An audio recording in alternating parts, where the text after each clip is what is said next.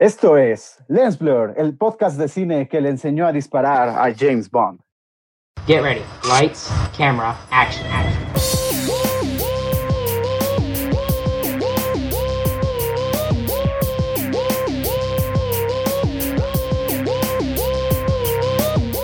Esto es Lens Blur.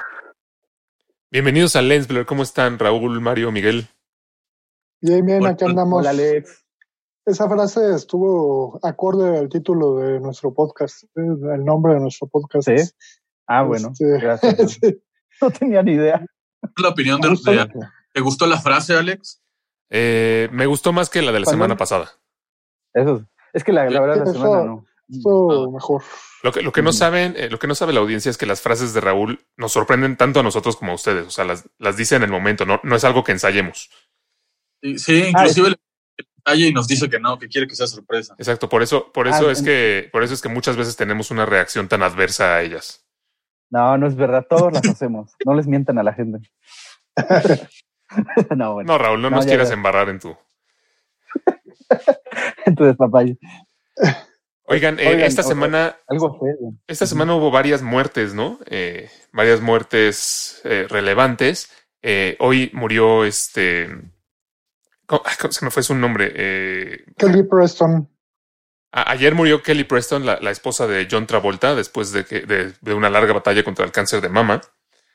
Así es. Eh, pero ella, no, hay, hay que decirlo, se conocieron eh, como productores. O sea, ella también tanto es productora y es actriz y cantante, entonces salió en más de 70 producciones, en tanto serie y televisión. O sea, no era también una, digamos, una cualquiera, ¿no? Dentro del, del mundo de.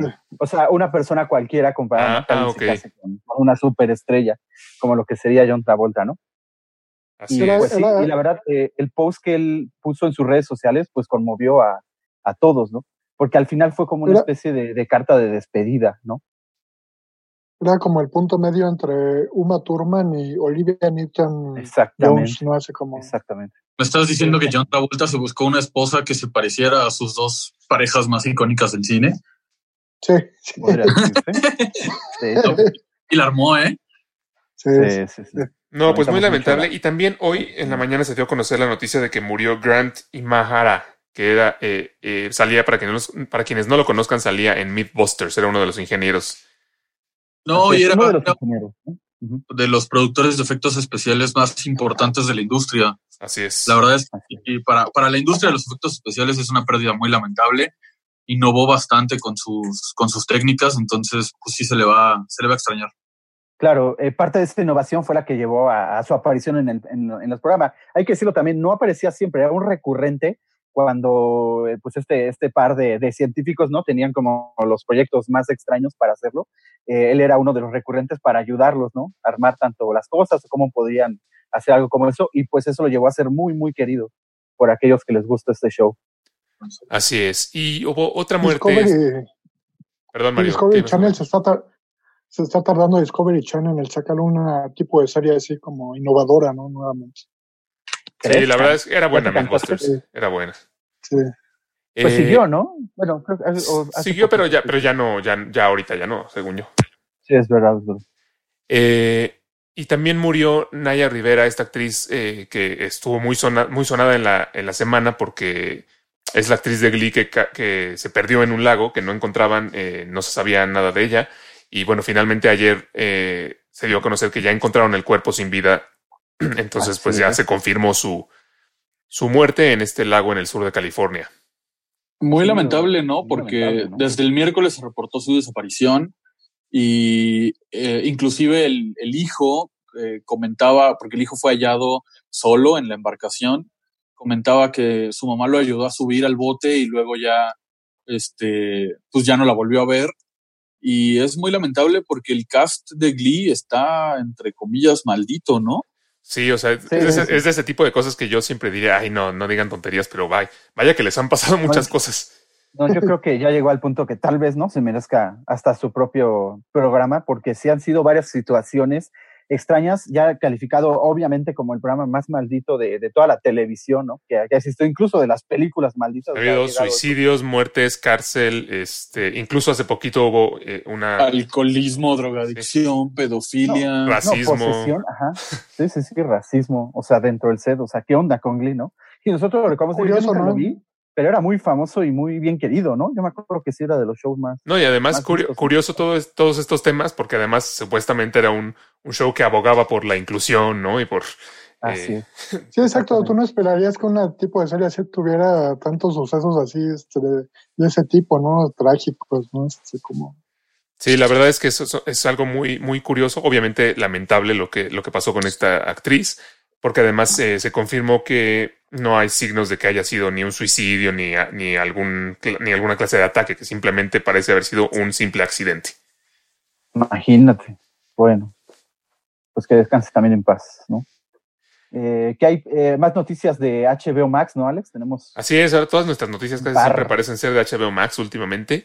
Eh, nuestro nuevo patrocinador. Esta me llama la atención. Se confirmó que al menos habrá una temporada de una serie situada en el departamento de policía de Ciudad Gótica. Que, bueno, si, si lo recuerdan, más o menos de eso se trataba la, la serie de Gotham que salió en Warner Brothers.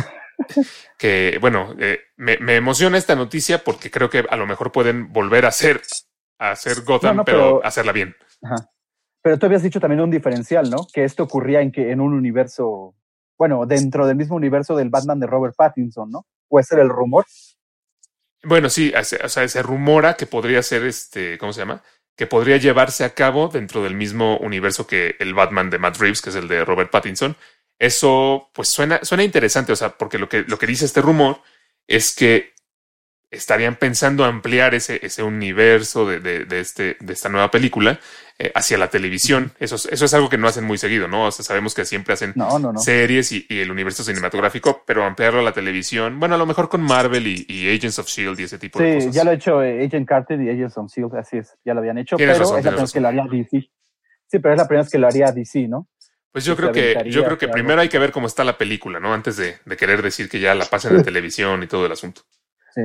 Sí, pues Sí, la carta verdad, fuerte que tiene que seguir explotando DC, ¿no? El mundo de Batman, ¿no? Este, Pero le están sobreexplotando, yo digo, ¿no? Ahora hay cientos de rumores de que si Michael Keaton regresa, que si va a ser Robert Pattinson, que si por otro lado Christian Bale, que no, o sea, cálmense uno a la Sí, vez, ¿no? sí, sí. sí, pues sí. Dilio, Dil. Dilio, ¿ibas a decir algo? No, no. No, bueno, pues es que eh, la verdad, pues está tan muerto DC que están tratando de buscar por dónde revivir ese universo de, de, A la- ver de cuál pega, ¿no? posibles. A ver, ahí viene ver cuál la pega, Mujer exacto, Maravilla. justo. No, no, A ver no, cuál ahí viene pega, la Mujer. Maravilla. La Mujer Maravilla ve- ahorita es lo único bueno que ha tenido DC Buenísimo. últimamente. Ah, no, difiero. Yo la neta me quedo más con, con Shazam o con Aquaman. La neta. Ahí van, Bueno, ahí van las tres. Ah, sí, o sea, Shazam está chistosa y Aquaman tiene lo suyo, pero Aquaman sabemos que es Thor en el agua, entonces. No, bueno. Ay, Alex, ya, está bien. Y una, bueno, una noticia más también de HBO Max. Parece ser que ya están sacando las cartas, ¿no? Y resulta ser, esto también aún se maneja como un rumor, pero uno que también viene muy fuerte, es que el, el corte de Snyder no llegaría en formato de película, sino que lo dividirían en seis capítulos. Bueno, desde un principio habían comentado que iban a ser seis ¿no? capítulos, ¿no? No, ya ven, no, Ah, primero iba a no, ser pues la desde un película principio como se tal. comentó que iba a ser una película, nunca. Ah, No, desde, iba a ser desde el principio serie. que lo anunciaron dijeron que era tan largo que posiblemente lo iban a dividir en, en episodios. Bueno, eso era Ah, sí, como tal eso no vez, sabía. pero ahora la, la información ya salió, digamos, un poquito más fresca, ¿no? Diciendo que esto, y además la razón es obviamente para que no nos quedemos con ganas, bueno, no, o no podamos ver el final pasando nuestro mes gratis, ¿no? Tengamos que consumir esta, esta aplicación para poder los últimos. Sí, o que, sea, que, sal- que salgan los capítulos eh, espaciados por una semana, de modo que acabe la prueba gratis y tengas que seguir pagando el servicio, ¿no? Exactamente. Para Y de modo que venda más, es que sí, obviamente. Exacto. Es lo, que, es lo mismo que te digo, este universo está tan muerto que van a buscar sacarle dinero por donde sea. Ya vieron que hubo muchos fans que estuvieron pidiendo el, el Zack Snyder Cut, el Zack Snyder Cut, y queremos Sí, el corte sí. de Zack Snyder. Entonces ahora lo van a explotar al máximo ya que accedieron a sacarlo, pues que valga la pena. ¿no? Sí, Pues se, me hace una movida lógica y además, este, lo, lo único es que si es tan malo como imaginamos Miguel y yo que va a ser, a lo mejor después del tercer capítulo la gente ya no se quiere suscribir. Definitivamente, seguramente. Les o sea, just- estoy completamente de acuerdo contigo, Alex. Va a ser una, se me hace una movida inclusive eh, agresiva en el sentido de, bueno, vamos a sacarle provecho a ver si nos da, pero también puede ser un arma de doble filo, porque puede ser tan malo que a partir del segundo capítulo la gente diga, nah, ni quiero ver esto, no valió la pena tanta espera. Y ese día Raúl nos va a pagar una pizza. Así es. Una a cada no, quien, no. una a cada quien. No, no, no. Sí, una cada Ustedes van a pagar su suscripción y van a ver hasta el capítulo 6. Mira, ese- Lo esa, dudo, lo eh, dudo. esa yo ya creo me que estoy es la, saboreando esa pizza. Esa creo que yo creo yo que es la pata de la que coge a HBO con, con sus servicios de streaming. Eh, HBO Max tiene un precio de 15 dólares al mes, que se me hace muy elevado para, lo, por ejemplo, lo que ofrece Disney Plus, o que ofrece Apple TV Plus, lo que, ofre- lo que ofrece incluso Netflix o, o Amazon Prime. Eh, HBO está muy caro, entonces sí van a tener que poner toda la carne en el asador para dar de verdad contenido que valga la pena pagar tanto, ¿no? Porque aparte, si lo cierras aquí en. Latinoamérica, o sea, normalmente en Latinoamérica se redondea, entonces no creo que cueste 280 y tantos pesos al mes, va a costar 300 pesos al mes aquí en México. Y está caro Y en Latinoamérica. Entonces, la verdad es que todo. sí está bastante caro. Por un lado, se entiende por el hecho de que las producciones de HBO normalmente son producciones muy caras, como Game of Thrones o como Así Chernobyl, que son producciones muy caras, pero, y, y la calidad está comprobada. Pero aún así sí se me hace Vaya, bastante. HBO caro siempre para- ha sido caro. O sea, suscribirte a HBO siempre Sí, ha sido exacto. caro. Incluso eh, los servicios de HBO, eh, HBO, ¿cómo se llama el que no es Go? HBO, El, Max. eh, sí, no. HBO Plus, o no, no me acuerdo cómo se llama, el que, el que estaba antes de HBO Max. También estaba Sí, sí, sí. caro. Y ahorita a lo mejor se, se justifica un poco más porque no va a ser solo HBO, sino que va a tener todo el contenido de Warner Brothers. Exactamente. Pero Eso también es lo- aún lo así, cuenta. comparado con los otros servicios de streaming, eh, sí está bastante más Simplemente lo caro. acabas de decir, simplemente lo acabas de decir. Disney, todo lo que va a ofrecer de contenido y está, va, va a estar más barato que Netflix. Claro que yo pienso que conforme vaya eh, avanzando el tiempo y Disney Plus vaya agregando más y más y más contenido, también va a ir subiendo su precio. Es muy probable. Así como Netflix, que empezó con una prueba de 40 pesos y ahorita ya va cada vez más arriba. Así es. Sí, sí, sí. Pero bueno, por lo, no. por lo pronto, pues ahí lo tiene la Liga de la Justicia. Parece ser que si la van a querer ver incompleta, sí van a tener que pagar este. Por lo pronto ahí lo tienen, que Raúl nos va a pagar una pizza en breve. Déjame ir No, pensando. mejor no. Yo voy a querer mi pizza de cuatro ingredientes. Raúl. No, no, no. La, mía la voy a comer en casa de Mario. Todos viendo el sexto capítulo en casa de, de Mario. Yo voy a querer una al sartén de, de- de tamaño familiar. No.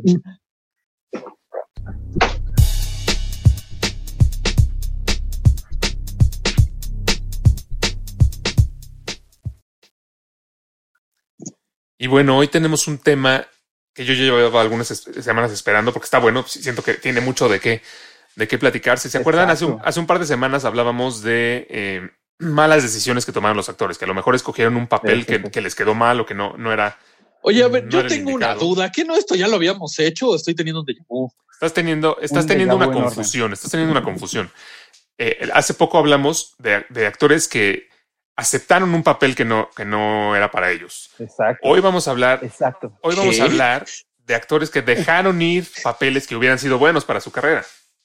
O sea, uno es que dijeron que sí y el otro es que no, lío. Esa es la Ok. diferencia. O sea, es que yo me acuerdo mucho de que dijimos que Tom Cruise no aceptó el joven Manos de Tijera, por eso tuve un déjà vu. Lo que pasa es O que en ese Smith, programa o de repente nos equivocamos y hablamos de lo que no teníamos que hablar.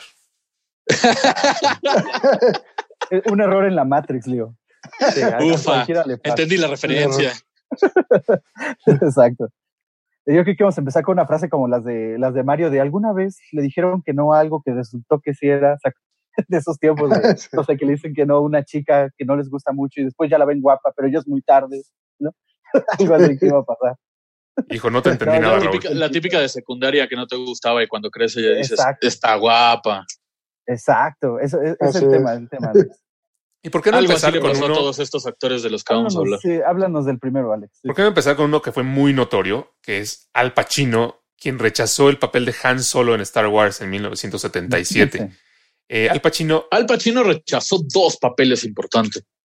yo creo que varios, porque justamente él relata que, que, que rechazó Star Wars porque era una época en la que acababa de estar en El Padrino y le estaban ofreciendo todo, que no importaba si sabía actuar, Exacto. y que le estaban ofreciendo todos los papeles. actor del momento de los 70. Le ofrecieron, es más, en, Star Wars le ofrecieron ser Chewbacca, le ofrecieron ser Han Solo, le ofrecieron ser un ¿Cómo se llama este, lo- los monitos estos que les gustan a todo mundo? ¿Los que parecen peluches. Los Ewoks, esos. De hecho, de hecho Al. Pacino al final se quedó con el papel de un Ewok, por si no lo sabían. Por si no lo sabían. Exclusiva Let's Blur. dijo que sí. Dijo que sí.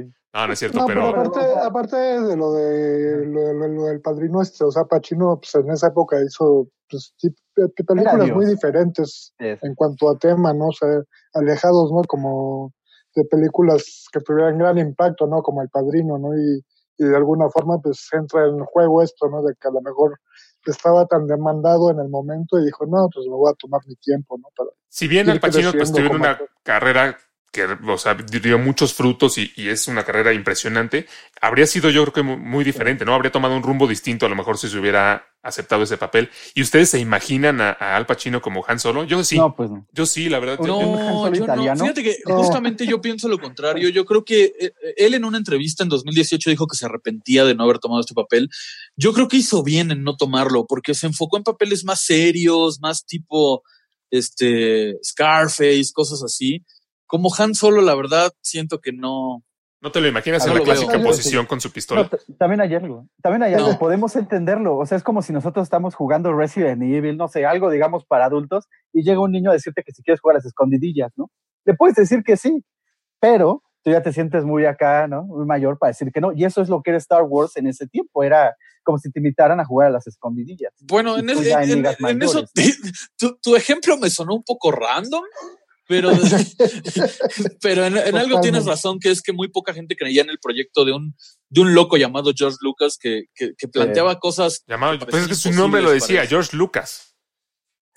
Ay, no, bueno. planteaba cosas que parecían imposibles para ese Por favor. momento y por eso yo digo que Han Solo hizo bien, ¿saben? Digo Han Solo, Al Pacino hizo sí, bueno. No, pero o sea, yo creo que Eh, Ese Han Solo hizo bien en rechazar el padrino. Han Solo también. tuvo, tuvo que ver más con eso. Siento yo que Al Pacino se esperó, ¿no? Como para crecer, buscarse proyectos más, más con él. Más serios. Sí, exacto. O Pues él dice que simplemente leyó el guion y se le hizo muy confuso y no le entendió y entonces no aceptó. Eh, y, y- y bueno, cabe mencionar que no era el único que tenían contemplado antes de Harrison Ford. También estaba en la mira Jack Nicholson, Robert De Niro, Burt Imagínate. Reynolds y James Caan para el papel de Han Solo. Y más, ¿Se imaginan alguno de de ellos? decir ahí, quiero hacer una, una pequeña anotación, que es que investigando para este programa de todos estos papeles que fueron rechazados por diferentes actores, me encontré con que todos los papeles se los ofrecían a Jack Nicholson. Jack Nicholson lo querían en todas las películas del el mundo. Jack Nicholson es, comodín, es- es Meryl Sí. Streep en hombre. Era el Sí, sí, sí, cañón. Sí, era, o sea, estaba en pleno auge Nicholson al inicio de su carrera. Este, lo vi en Chinatown precisamente ayer, este, y sí, o sea, todos esos actores parten de lo mismo, o sea, el mismo tipo de, de escuela de Niro, este, James Caan, Al Pacino, que optaron por papeles más de mafia, más serios, este, y pues sí, o sea, se esperaron a agarrar ese tipo de papeles, y por eso le cayó muy bien a Harrison Ford, ¿no? Ahora sí que como anillo al dedo, dirían por ahí, este, Porque aparte Harrison Ford era un actor muy poco conocido en ese momento, a diferencia del Sí. Pacino que venía del padrino. Ya tenía, Entonces, sí, o sea, Harrison Ford, la verdad es que eh, el papel de Han Solo no habría eh, definido la carrera de Al Pacino, pero sí definió, yo creo, en gran medida la, la de Harrison Ford. Entonces, Harrison Ford, yo creo que le, sí tiene que agradecerle a, a, a Al Pacino. completamente Sí. de acuerdo. Eso sí. Otro, otro, Un caso- eh, que- ¿no? dilo, Mario. Un caso muy particular este, que a mí me, me hizo mucho ruido fue el de Travolta rechazando a Forrest Gump. ¿Ustedes se lo imaginarían? Yo ese sí no. Sí, para interpretando a- Mira, mira que. Travolta tiene más cara como de menso que, que Tom Hanks. Uy, qué poca, y eso que ahorita está con esto. No, y eso no, que no. está de luto, ¿eh? No hay respeto aquí de No, Alex. perdón, para todo. perdona a mi amigo Travolta, pero pues es la verdad. O sea, sí, sí tiene cara Te va a medio- reventar la cabeza, Alex. Sí sabías que Travolta escucha Lens Blur, ¿verdad? Sí, sí, la verdad sí, Sí, lo sabía. No, es, es mi cuate, eso, eso era una bromita. A ver, lo rechazó, esto es importante decirlo, para hacer Vincent Vega en Pulp Fiction. Al final lo hizo él yéndose por. Al final, buena decisión, ¿no? ¿no? O sea, es un papel que le Se queda fue por muy Tarantino. ¿no? Yo, yo leí, yo leí que Sí. cuando, cuando le ofrecieron el papel de Vincent Vega en Pulp Fiction, cuando Tarantino lo contactó y rechazó cualquier oferta que le venía en puerta porque que prefirió trabajar con Tarantino. Sí, sí, sí. Sí, fue, fue cuestión de agenda y de interés, ¿no? O sea, Tarantino venía del auge de Perros de Reserva y pues aquí, este, pues... Y Jackie Brown, que también le que gusta mucho aprovechó. Travolta. Sí, sí, sí. sí. Creo que para ninguno de los dos, ni, espérate. ni para, ni para Travolta ni para Tom Hanks, pues hub- hubiera sido una decisión definitiva para su carrera. Al final, Tom Hanks ya tenía una carrera, John Travolta ya tenía una carrera cuando salió Forrest Gump, entonces Pero ¿se no, pero fíjate que ahí sí voy No, a no. diferir un poco porque Travolta estaba muy encasillado en, en estos papeles de joven, bailarín, chico rudo. Ándale. Le hubiera cambiado completamente el giro a su carrera el haber tomado un papel como el de Forrest Gump, que es como más eh, versátil, tiene un- No, de una trama diferente.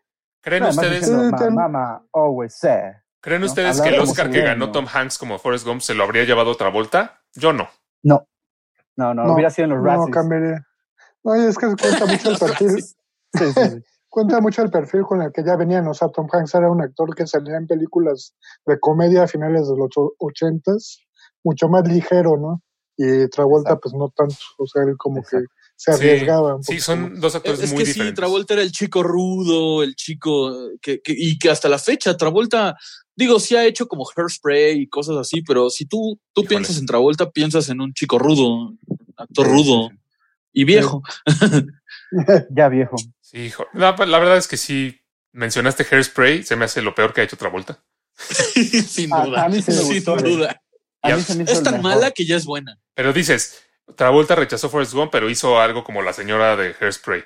Al Pacino re- rechazó Han Solo, pero salió en Jack and Jill. Esas cosas de la vida que no te explicas, ¿no? No. Cañón, cañón. Yo creo que, yo creo que este Al Pacino ha de lamentar el resto de su vida el, el Don Cachino, ¿no? De Jack and Jill. Sí. Oye, y, y una, Digo, una que... digo, pues, Perdón, ¿Qué, Mario. qué? Mario. sí, Alex, Alex, vas. Ah, bueno, es que yo ya iba a avanzar al siguiente, entonces... No se peleen, ¿tenías no se algo que agregar? No, no, no. Este, una, no. una que también es Ah, bastante notoria y, este, y esto sí habría sido un cambio bastante radical, yo creo, es que Jack Nicholson rechazó eh, interpretar el papel de Michael Corleone en El Padrino, que justamente es el papel que, que, el, que interpreta Al Pacino, ¿no?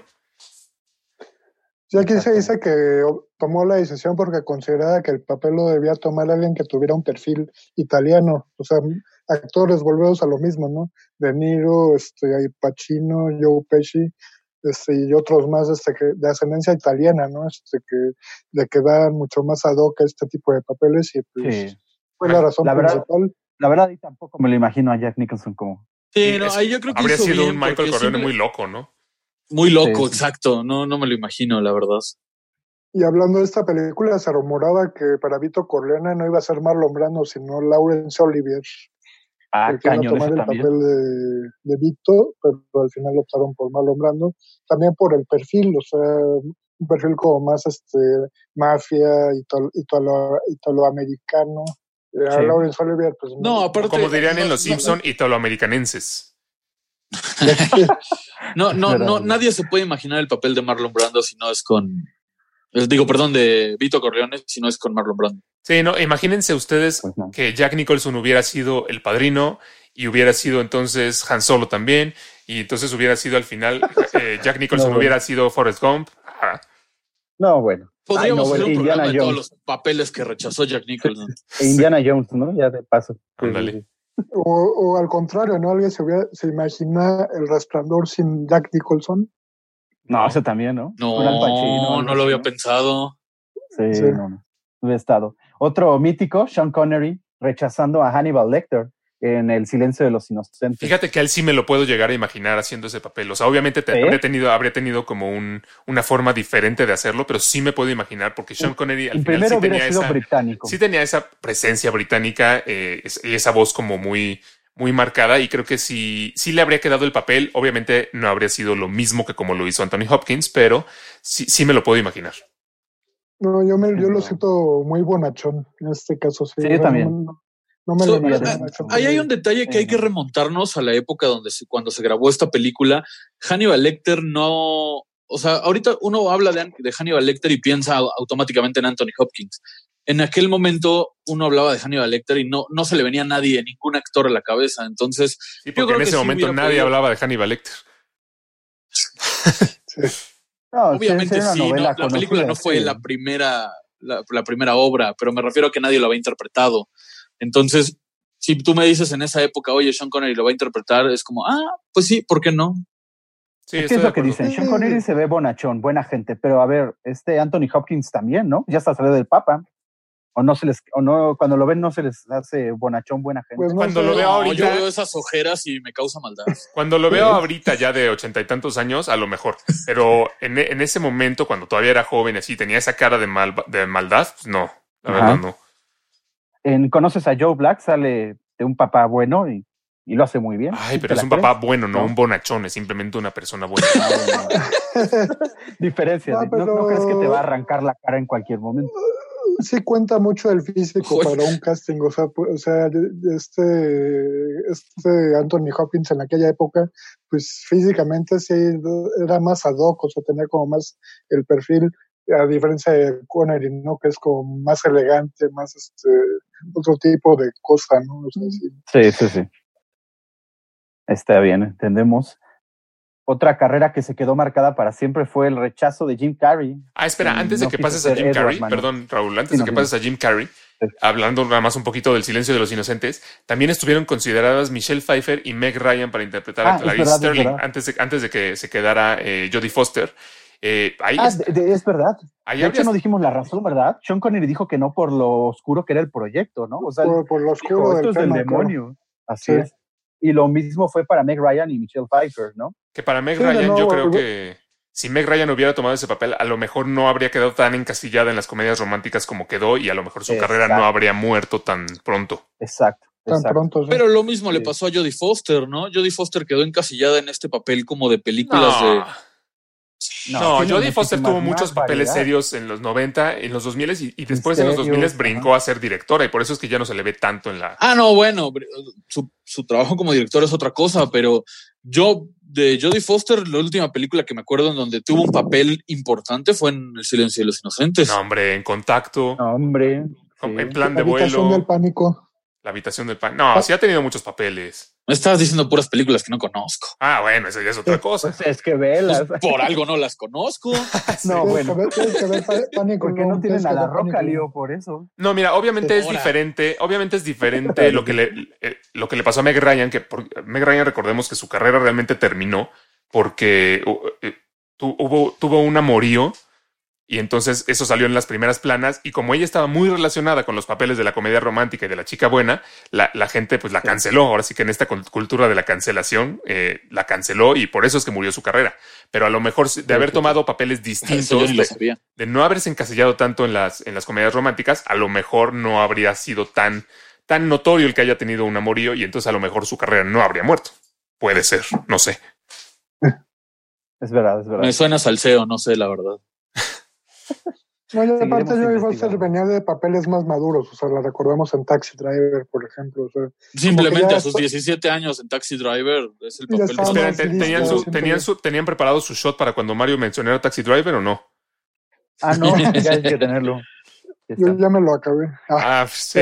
Pues, Te lo tomaste por adelantados, entonces ya tienes que cubrir la cuota, Mario. sí, espérate que empiece con Mulholland Drive y todo eso. Ahí, sí, sí. Este, bueno, ya si quieres, ahora sí pasa con Jim Carrey. nos decíamos de Jim Carrey. Bueno, esa es otra carrera que también hubiera sido muy diferente, ¿no? Porque él eh, rechazó ser eh, Edward Manos de Tijera para hacer una película high strong toda eh, independiente que jamás se conoció y fue un fracaso total. Y el que obviamente vino a tomar su lugar, pues fue el consentido, ¿no? De, de, de muchas personas, el de Arqueto Buena Onda, favorito de todas las niñas de los 90, Johnny Depp. Johnny Depp. O sea que tú me estás ver, diciendo. ahí, ahí es, ahí es donde yo tengo mi duda que dije al principio del programa. Entonces, Tom Cruise, ¿dónde encajaba en todo esto? A Tom Cruise se lo También ofrecieron y dijo que no. También, también era candidato, también era candidato. Era candidato. y Pero también lo rechazó. A Jim Carrey sí leyó el guion y todo, y él dijo que no. Oye, Jim, ¿te imaginas? Habría sido Edward Manos de Tijera haciendo las caras de, De mentiroso, Exacto, mentiroso. sido y- más comedia, Mentiroso. ¿no? Definitivamente no me imagino a Todopoderoso siendo, teniendo manos de tijera. Sí, pero, Sí, pero sí, además, sí, es- digo, ¿no? eso no habría sido lo más raro. O sea, lo más raro no habría sido ver a Jim, ver a Jim Carrey haciendo sus caras en el joven de manos de tijera. Lo más raro habría sido que entonces el jinete sin cabeza habría sido Jim Carrey, que entonces el sombrerero loco habría sido Jim Carrey, que Jack Sparrow habría sido Jim Oh. Carrey. Todos los papeles que después fueron de Johnny Depp habrían sido de, Johnny- de Jim Carrey. Oh, por Dios. Oh, por ¿Me Dios. estás, me estás diciendo que Jim Carrey se hubiera convertido en, en Johnny Depp? Sí, no, o sea, lo que estoy diciendo es que Tim Burton hubiera, hubiera escogido ya a Jim Carrey para siempre. Hubiera sido ¿Hubiéramos visto a. Grindelwald como Jim Carrey? Así es. Exactamente. Qué triste. No, definitivamente no. El acertijo habría sido Johnny Depp. Ay, sí, Sí, Johnny Depp. Sí, sí, sí. Todopoderoso hubiera sido Johnny Depp. así es. En particular los casos de actores de comedia, este es como muy extraño. Y Digo, ahorita me salgo un poquito del tema, hago un paréntesis, este, de acuerdo a Robin Williams, a lo mejor no haciendo papeles posteriores más serios, este, eh, aquí el caso de Jim Carrey, pues yo por eso no pasó, ¿no? A tomar otro tipo de papel, papeles porque está encasillado por, con la comedia, ¿no? A principios de los noventas. ¿Crees que a lo mejor Jim Carrey empezó a tomar el- papeles el serios muy tarde? No, es que el mayor talento de Jim Carrey es no ser serio. Entonces, definitivamente cualquier papel serio que, que, que hubiera tomado no. No lo hubiera hecho. Pero sí, o sea, Eterno sí, sí Resplandor tiene, sí tiene algunos, ¿no? Eterno Resplandor, eh, de Truman Show, y por eso preguntaba. Show, a lo mejor empezó a tomar papeles serios muy tarde ya, o sea, ya demasiado tarde. Muy Sí. encasillado. Ajá, exacto. Sí. Recordemos Sí, su papel tan serio en La Máscara, por ejemplo. Sí. Mentiroso, mentiroso. Es Sí. el papel más serio que le he visto. El ruido más molesto del mundo. ¿No? Y la hace así. Nada de eso le hubiera quedado a Johnny Depp. Oye, vamos a hablar un poco del personaje favorito de Miguel. Eh, Hugh Jackman estuvo considerado, estuvo como los candidatos para ser el nuevo 007 en Casino Royale Ah. cuando, cuando cambiamos Yo de pensé que Pierce ibas a Brosnan. hablar de Wolverine. Yo dije, Wolverine. No, no, no. imagínate a un 07 este, australiano. ¿Se Mira, imaginan? Para empezar, se ¿Le puede, tiraba? porque por- según yo tengo entendido, 007 tiene siempre que ser británico. Y no sé si, no sé si sí. porque, no sé si porque Ah. Australia forma parte de los siete reinos o no sé qué cosa de, de- de la, de la Unión Sí. Británica, se podría. Pero eh, Hugh Jackman, Aplicaría. híjole, está raro, ¿no? Ya estaba, ya era muy Wolverine Sí. para ser Bond. Pues depende. Ha demostrado muy- ser un actor muy versátil, pero definitivamente eh, siento que tiene la, tiene la pinta más de un. No de, un- no, no de un tipo elegante, ¿saben? De- tiene más. Tipo O sea, animal. en el suelo. Sí, sí, escupen en el suelo. Sí, sí, sí. Tiene más como un tipo animal, no tan elegante. Por eso te digo, ya, ya, ya es mucho Wolverine, ya te lo, ya, ya es difícil imaginarlo como algo diferente, ¿no? A ver, pero diferente, también, sí. a ver, para traerles otra imagen, rechazó el papel para irse a hacer el gran truco. Que es, una, Y es un peliculón, es un peliculón. Pero no lo veo tan elegante, ¿sabes? En el gran truco siento que, o sea, si bien sí se, se ve diferente por la época y demás, no, no me da, lo veo, no sé, no, no le queda ese estilo ¿No? a, Hugh Jackman. Bueno, sí. No, quizá, no, y quizá la motivación, o sea, una película de acción de, de la gente de 007, a lo mejor simplemente no le llamó tanto la atención como participar en una película de Nolan, ¿no? O sea, un, un guion Sí. más sugerente. Este, que, pienso que fue, se fue por ahí más bien. O sea, O quizá Por- más, o sea, bueno, no, o sea, lo que, lo que Sí. nos pone aquí Raúl es que rechazó el papel precisamente por, por salir en el gran truco. Quizá el gran truco no fue la película más allá del- de, de si hubiera sido 007, pero creo que el estilo, o sea, si yo, si yo hubiera estado en el lugar de Hugh Jackman, ojalá, este, yo, yo hubiera dicho, saben que este papel no es para mí, no es mi estilo, ¿saben? También ya, ya estaba en un punto de su carrera en el que tenía ese, podía darse ese lujo, ¿no? De elegir qué sí quiere hacer y qué no. Eh, y es algo que a lo mejor, esto sí habría cambiado mucho el panorama del cine, ¿no? Porque si Hugh Jackman hubiera tomado el papel de 007, pues Daniel Craig, yo creo que hubiera quedado, quedado en el olvido, ¿no? Sí, sí, también, con- o sea, pero también, por ejemplo, ese es otro punto a favor, que, bueno, o sea, otro punto a considerar, que Hugh Jackman ya, ya estaba eh, encasillado con el papel de Wolverine, para aparte meterse a otro papel de muchos años como 007, yo creo que ya no quiso tomar dos proyectos de esa, de esa talla y de esa longevidad. Sí, o sea, ¿Tú, yo, yo creo que Perdón, Daniel Craig no.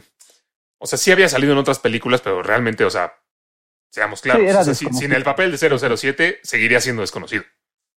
Para mí sigue siendo era- desconocido porque es un Era, pésimo era, de, 007. era, era de producciones Ah. británicas, básicamente, este Daniel Craig.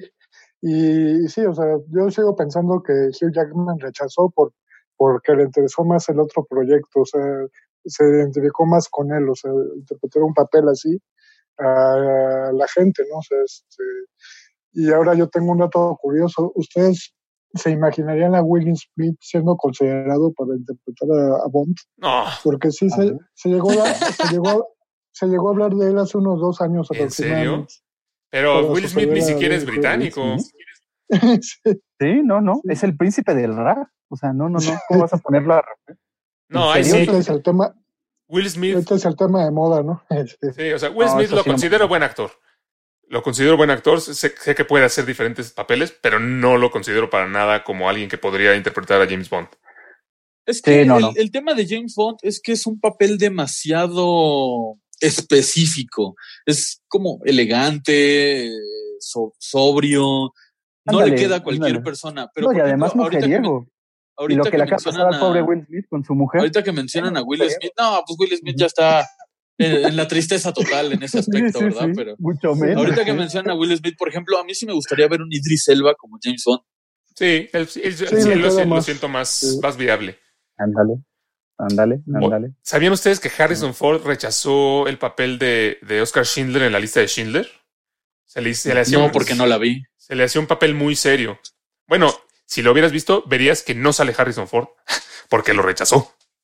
Muy no, bien. además también hay una coyuntura aquí, que él, siendo Indiana Jones, que luchaba contra los nazis, ¿no? En, en- en la, en las- en la mayoría de sus películas, él ahora sal- saldría como nazi, sintió que ese iba a ser una contraimagen para lo que él ya venía haciendo. Ay, no, pero con- ay, sí digo, qué payasada, ¿no? Pues es que tiene que ver una película es una y la otra es la otra. Ni que estuvieran en universos, ni que estuvieran en el mismo universo. y otra cosa es otra cosa. Sí, pues ni que estuvieran en el mismo universo, como ahora se dice para todo. El, el Indiana Ándale. Verse, el Indiana Verse. Ajá, ándale, el Indianaverse, ¿no? Pues esa es su Es el razón. Spielberg. Pues para el caso estaba en el Spielbergverse y pues como ya había sido Indiana Jones en el Spielbergverse, no podía ser Oscar Schindler en el Spielbergverse. Sí, exacto, no No, podía hacer nada de eso.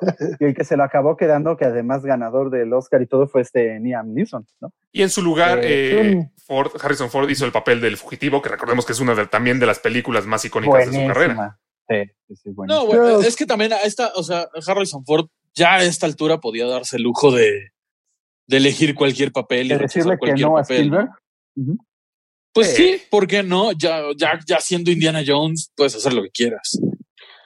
Sí, yo creo que. Harrison Ford es de esos, casos de actores que supieron entrar muy bien a cada década. O sea, los ochentas con películas de aventuras, Indiana Jones y así, los noventas con películas de acción, ¿no? O sea, y aquí por eso Fue el presidente.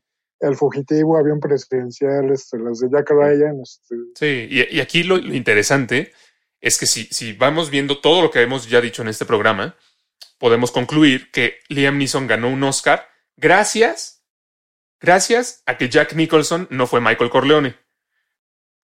¿Qué? Porque si Al Pacino no hubiera sido Michael Corleone, no le habrían ofrecido el papel de Han Solo y entonces no lo habría rechazado y entonces Han So- o Harrison Ford no hubiera sido Han Solo y entonces no habría tenido la libertad de decirle que no a Spielberg. Y entonces, Ah, mi cabeza. piénsenlo, tiene todo. todo, todo, Esto, esto está más conectado que la teoría de de Pixar. No, no, Esto no, está no, más no. conectado que como en Dark. Sí, que Sí, Dark, a ver, a ver. Ok, ya, ya, ya, ya hice las conexiones, Alex. Ok. Sí, tienes razón. Y bueno, hablando de Liam Neeson, el Liam Neeson Y eso rechazó. que no estamos hablando de un mundo alterno, Sí, no, no, el cállate. mundo B, No, no empecé. el mundo de Eva. Liam Neeson rechazó también el papel de Abraham Lincoln en, en Lincoln, la película de 2012 que interpretó Un Daniel Day-Lewis, que también, que también fue nominado y ganador del Oscar. Pero esto, este esto tiene una razón fue- de ser, ¿no? Que bueno, Ajá. pues Abraham Lincoln es quizá el presidente más recordado en la historia de los Estados Unidos de América y Liam Neeson tiene este perfil más británico, bueno, es de origen británico, de hecho, entonces Británico pues irlandés. no se sintió identificado con el papel, que, que él viniendo de ser un británico irlandés entre- interpretar al presidente más eh, importante de los Estados Unidos de América. ¿no? Ay, pues eso es igual que Harrison Ford no queriendo ser nazi. Aquí es No. un caso curioso, perdón, Ah, rápidamente, este, Sí, es un sí, caso curioso el, este, porque Liam Neeson sí tiene un parecido de alguna forma físicamente que le habría podido dar el papel de Es justo- Lincoln. Es justo lo que te iba a decir, Mario, que Ah, yo, bueno, a, eso yo a sí, sí. Liam Neeson sí me lo imagino porque Liam Neeson y Daniel Day-Lewis se me hacen igualitos. Entonces, No, y sí tienen como el perfil de Abraham Lincoln, así alto, flaco, con facciones muy marcadas, ¿no? Sí. así es. Sí, es verdad. es verdad. Concuerdo con ustedes en eso. Pero como dicen, no, no les ganó el espíritu americano, ¿no? No le ganó a, a Liam Neeson.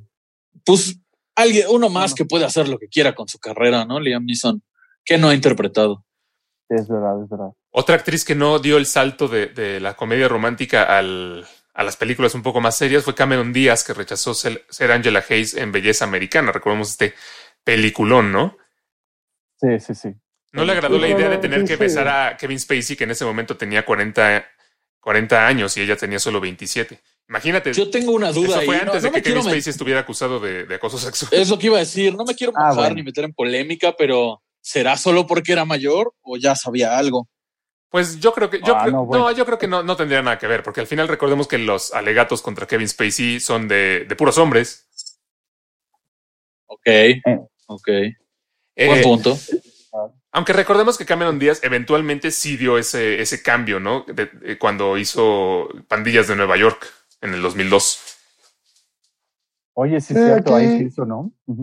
Aquí es un caso raro porque la- al final la actriz que tomó el papel de Angela Hayes es Carmena Suvari, este, que no era muy conocida en aquel tiempo, este, eh, pues es casi de la edad de Cameron Díaz, o sea, es prácticamente igual, este, pero, pero siento que fue, fue más por ahí, o sea, Cameron Díaz como que puede ser que haya rechazado por esa razón el papel, pero a lo mejor también estaba más encasillada a otro tipo de personajes, o sea, más ligeros como, como el que Más de comedia, más, sí, sí, sí. Bueno, que, justo en los mismos años Mena Subari interpretó un papel en American Pie. También es este. Sí, este American Pie. Eh, Es verdad. se metió a cosas raras, ¿no? Y con lo, bu- y con lo Eh, buena y lo, lo, lo, lo, lo- lo que sobresalió la película de belleza americana, eh, pues Cameron Díaz eh, siguió teniendo una carrera muy, muy emblemática hasta que se retiró hace unos años. Y, me- Exacto, ahí y- sí le fue mejor. sí, y- y Mena Subari realmente no la hemos visto en tantas cosas. Sí, no, no, no. Sí, no, no, no. Pero Cameron Díaz, justamente como dice Mario, se enfocó en un, en un segmento más, más light, más suave, más de comedia, este, que, que le, le dio frutos, ¿no? Eh, tipo, este, la. Ay, se me fue, se me fue el nombre de esta Mary. película donde es maestra. ¿Cuál? Loco por Mary es otro ejemplo. Loco por Mary, que es más drama comedia o comedia romántica. Este, Sí. yo creo que encontró su, encontró su vocación y se quedó ahí, ¿no? Sí, Puede ser. aquí sí le fue mejor. Sí, sí, sí. Hay uno, hay un ejemplo en particular so- sobre este tema que a mí es el que más conflicto me causa. Y además es curioso. Y se trata de Katie Holmes, que rechazó el papel de Rachel Doss. No Rachel Dawson, como puso Raúl en el guion, sino Rachel Doss. Eh, sí. Eh, no. no, sé por qué puse. Ka- Katie Holmes rechazó el papel de Rachel Doss en, en El Caballero de la Noche. Pero lo curioso de este caso es que no rechazó el papel inicialmente. Ella interpreta el papel en Batman Begins y rechazó regresar para, para El Caballero de la Noche. Los motivos Es son- verdad, se habla, se habla de que le ofrecieron hasta 12 millones este, para interpretar el papel y dijo que no.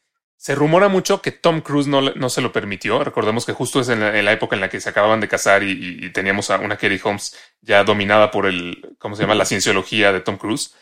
Eh, pero sin duda alguna, sin duda alguna, yo creo que eh, muy dentro de ella, aunque no lo haya, nunca lo haya expresado, debe haber dicho, no manches, ¿cómo es posible que interpreté este papel? Ya lo tenía para, para ser el Caballero de la Noche, que se convirtió en la película de superhéroes más, eh, más reconocida de, de- de todos los tiempos y lo rechacé. O sea, yo creo que sí es algo que definitivamente debe arrepentirse Katie Holmes, ¿no?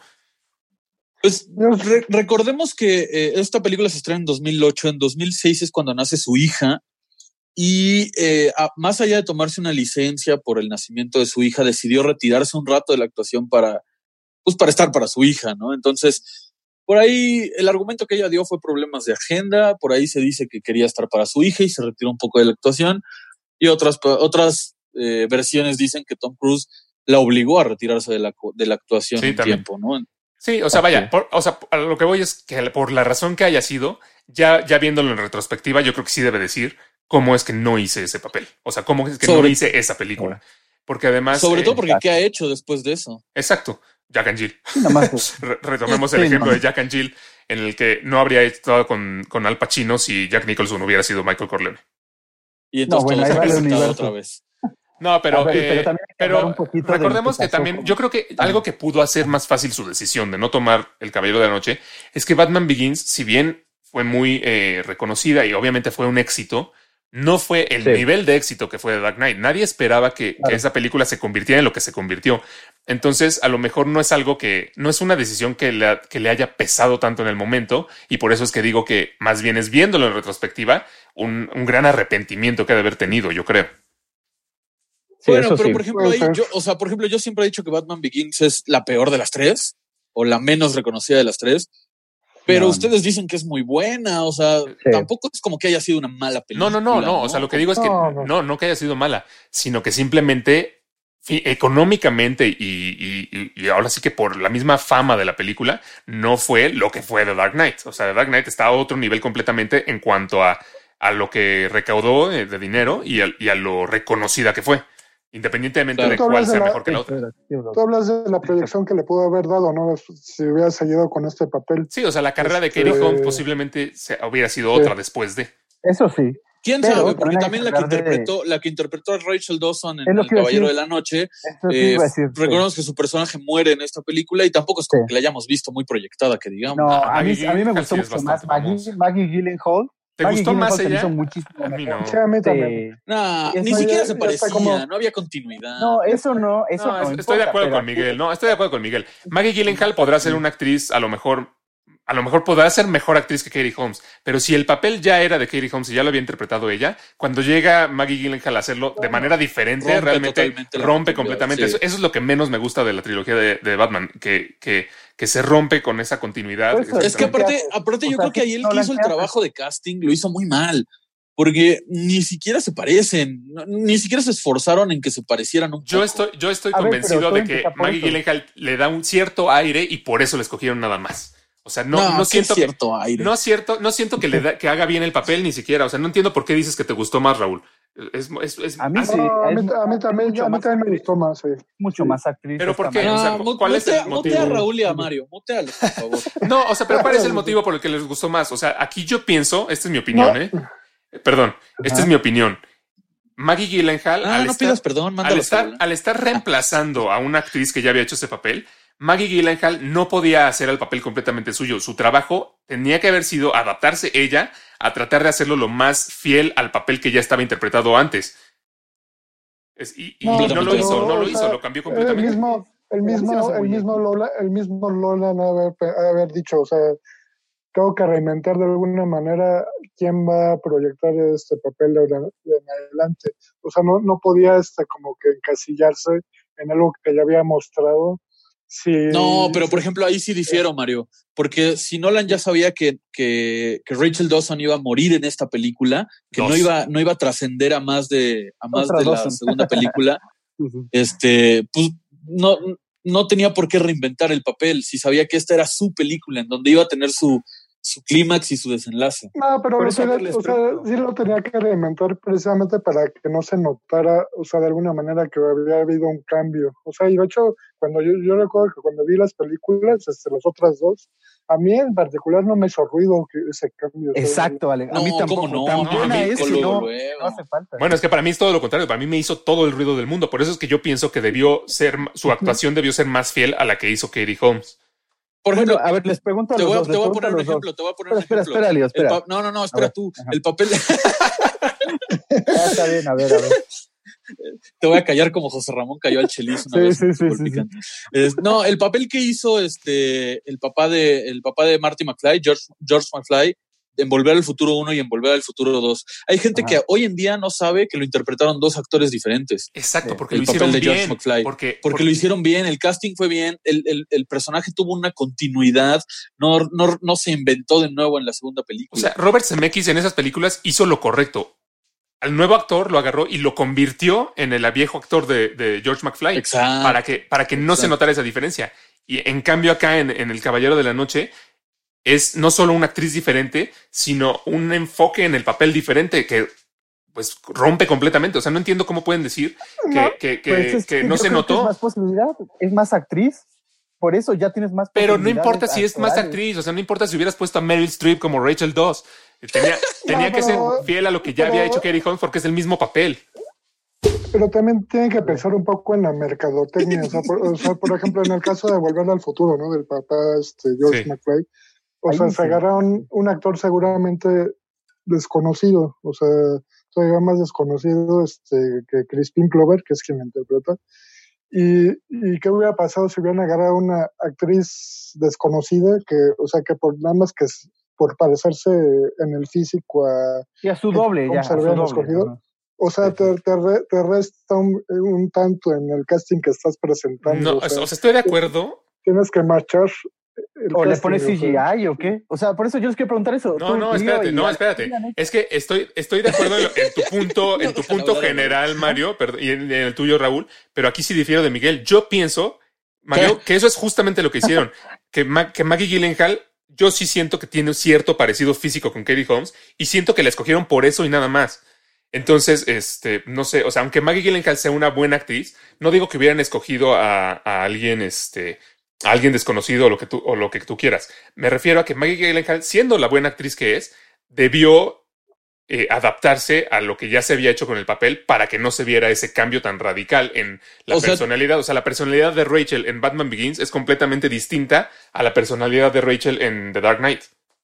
Tú estás diciendo que el trabajo de casting para escoger a Maggie Gyllenhaal estuvo bien. Lo que estuvo mal fue que estuvo mal dirigida Maggie Gyllenhaal para No sé si mal dirigida o ella lo interpretó mal. guion. Ajá, es que ya, así está en el guion. Ella era importante para que su muerte nos doliera. No, claro, pero, su, pero la forma en que lo interpreta no, no es la misma. O sea, no sé si Su no- muerte no, me dolió. No sé si ahí es error de ella por No. interpretarlo diferente o error de Nolan por dirigirla diferente, no sé. Bueno, por algo es la mejor de las tres. Solo ahí. La película con el, con el, con el, con la mancha ahí de Maggie Gyllenhaal en vez de Katie Holmes.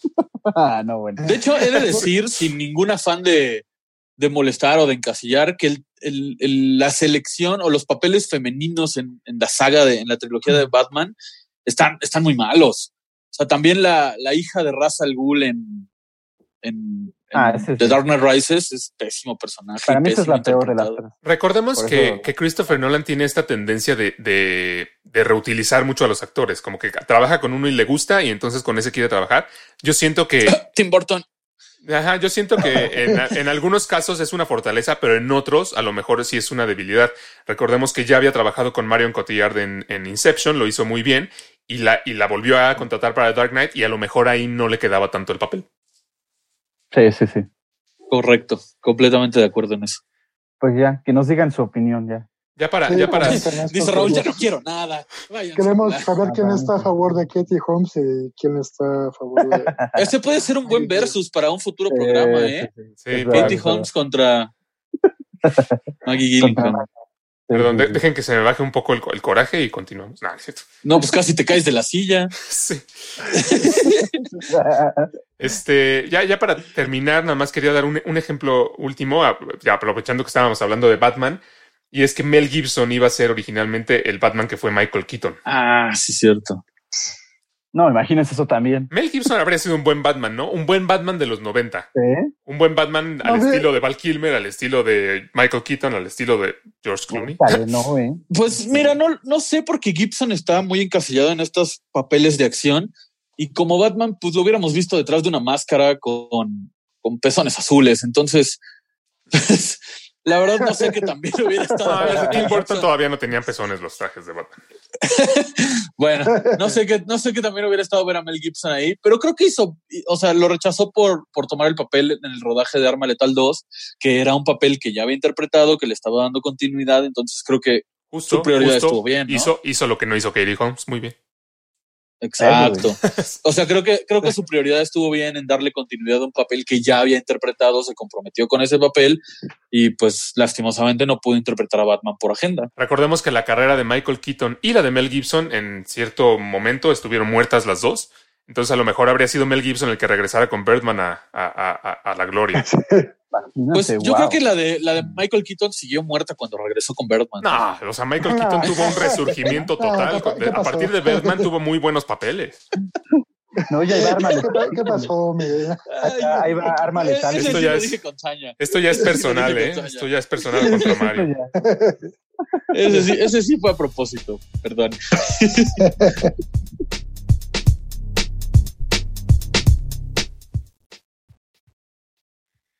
Y bueno, como siempre, para cerrar nuestro programa de hoy, tenemos algunas recomendaciones. Así que dale, Raúl. Ah, bueno. Eh, la mía, eh, primero es una serie original de Netflix, es una caricatura comedia, pero tiene su, su gran dosis de, drama. F is for Family es una serie creada por el comediante, escritor y productor Bill Moore. Justo por ahí aparece también este Vince Vaughn. El este, a mí se me hace mucho mejor actor y no, eh, productor que, que actor. Ha producido muchas cosas que yo no, no estaba enterado. No sé si recuerden a Vince Vaughn o si incluso les guste. Ahí sí no sé su Sí, opinión. claro, pero no, Sí. como actor no. Como actor no, ¿verdad? No, No, no. no. Una No, que otra comedia, pero no. Él tiene esta serie F for Family en donde se centra en una, en una clásica familia norteamericana de los 70s, pues con un papá, ¿no? Que él sí le tocó, digamos, la, la guerra en Vietnam, ¿no?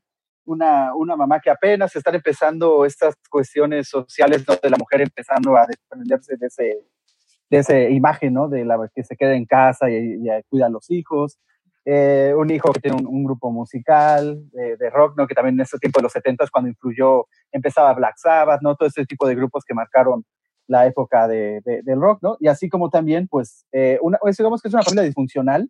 Y a mí esta serie lo que más me ayudó es sobre todo, y yo creo que también les ayudará a los que la vean, a entender un poco más las frustraciones o cómo era el día a día de una familia común, en este caso a sus padres, ¿no? Eh, a mí me ayudó mucho a comprender ciertas cosas de, de, de, de, mi padre, ¿no? En este caso, de, de por qué a veces se comportaba así, o qué era lo que le gustaba, o qué era lo que él veía de niño. Sobre todo esa cuestión, me, me recordó un poquito a cómo era That 70 Shows, pero llevado a un poquitito más al, al momento de drama. Entonces está ahí con, en, en, en Netflix, ¿no? Y está tal cual eh, eh, completa. Cuenta ya con cuatro temporadas y está muy recomendable. ¿Beatsbox es productor o, o sale en la serie? Es productor, así es, es productor y también presta una que otra voz de, de algunos personajes recurrentes, pero él es más productor y escritor. Ok, ok. Es que Beatsbox se me hace un actor que, que toma papeles bastante divertidos, entonces eso me llamaría la atención. Ah, muy bien, muy bien. ¿Tú, Super Mario? Pues yo les recomiendo un clásico de los 70s, Chinatown, esta película protagonizada por Jack Nicholson, del que tanto hablamos en este programa de hoy. Este, un clásico de, dirigido, dirigido por Roma Polanski, este, con el tercer, el que es considerado el tercer, el número tres en los mejores guiones de la historia en cuanto a la industria gringa, eh, aclarar eso. Pero sí, Eh, está Robert Downey. escrito por Robert Robert Downey, este, vale mucho la pena que la vean. Adivina qué escribió Alex Robert Downey.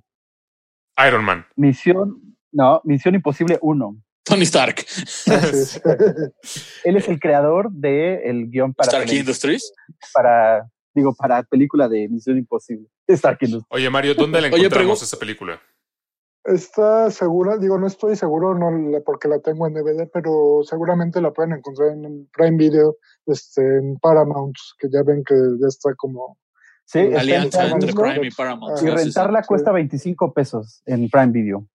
Ok. O pueden ir a casa de Mario por a que se las presten DVD. Sí. O a que la veamos en casa de Mario, ¿por qué no? Con sana sí. distancia y todo, pero. Está- están invitados. Están- Excelente. Oye, Mario, ¿ya terminaste de verdad o todavía no? Este, voy en el capítulo 8. Uh, Pero lo recomiendas, ¿no? Por lo menos Sí, la sí, o sea, la verdad, este, ver. un muy, muy buen tema este de los viajes en el, en el tiempo. Este, no quiero spoiler porque Alex no la ha visto, Sí, no, no. pero sí vale mucho la pena. No, que no la- vamos a poder tener el episodio de Dark hasta que yo la haya terminado de ver. Uh, Yo-. Oh, yo quiero un episodio de Dark. Súper sí. Espera un par de años nada más y con mucho gusto. Vayan todos No, a las no, redes sociales a presionar a, a Alex, a presionar A. Mario, a que quieren su episodio de Dark, para que la vean de una Para que vez. tengamos el debate. Muy Así es. bien, sí. Coméntenos en nuestras redes también qué, qué papeles creen que fueron los peores errores de, de estos actores que los rechazaron. o cuáles fueron eh, aciertos. Muchísimas gracias eh, una vez más por escucharnos y pues nos escuchamos la próxima semana, ¿no? Sí, que Gracias por nuestra escucharnos. de Instagram, ¿no? Sí, sí, sí. Ahí estamos en contacto con ustedes.